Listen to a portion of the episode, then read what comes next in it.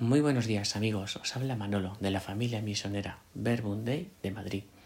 Hoy es lunes 30 de enero y estamos con el Evangelio de San Marcos, capítulo 5, de versículos del 1 al 20, que como es muy largo leo parte, que dice, En aquel tiempo Jesús y sus discípulos llegaron a la orilla del lago, en la región de los Gerasenos.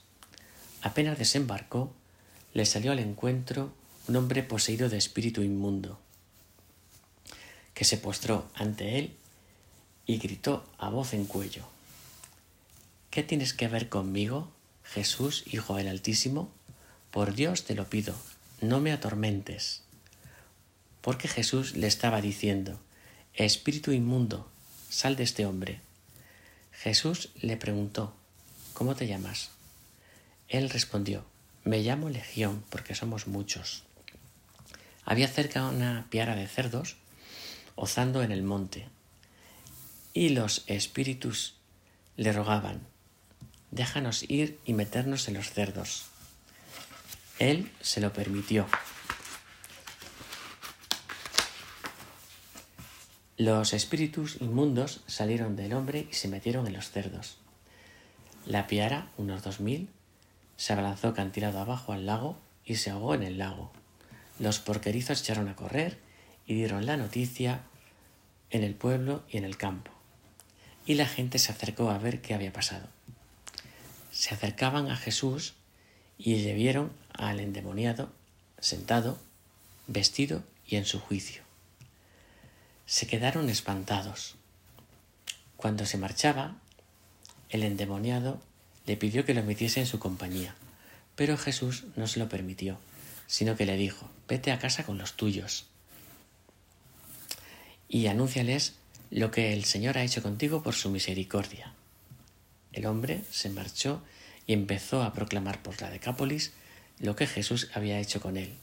Todos se admiraban. Tenemos un evangelio, de nuevo, pues donde el mal parece que nos quiere arrebatar la atención y el mensaje de Jesús, pero no nos tenemos que dejar engañar ni confundir por él. Lo importante de este Evangelio para mí es cómo Jesús le hace frente y le devuelve al hombre su dignidad. El hombre ahora sentado, vestido y con su juicio, en su sano juicio, que era lo que había perdido el hombre cuando le estaba poseído por el mal. Estaba sin dignidad, había perdido su capacidad de fraternidad, su dignidad como ser humano, había perdido todo. Vivía como un animal. Pues aunque esto es como muy aparatoso, es lo que nos pasa cuando de nuestro corazón eh, sale el Señor y se apodera la tibieza, el desánimo, eh, la poca fe, la tristeza. Son los frutos de un corazón que no está con Dios. Y ahora nos toca en este ratito meditar y ver cómo está nuestra vida. Estamos sentados con nuestro traje puesto en, condiciones de contagiar nuestra pequeña luz de este ratito a los demás o estamos a oscuras. Creo que es una ocasión extraordinaria para empezar este día eh, viendo con la mirada del Señor y con su misericordia, que es la que nos salva y la que nos cura,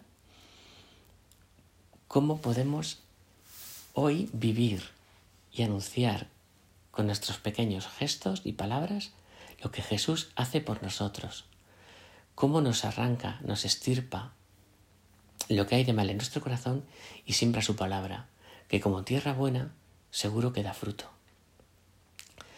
Y es la fe de los amigos de Jesús, de los que convivimos con Él, porque vemos que aunque somos débiles, él nos cura y nos salva cada día. Por eso es tan importante mm, ser fieles en lo pequeño para luego poder ser en lo mucho. Y aunque nos parezca poco, es mucho venir a, la presencia del Señor todos los días a estar con Él, para recuperar nuestro juicio, para tener claridad de ideas y para que no nos confunda el mal y no nos engañe.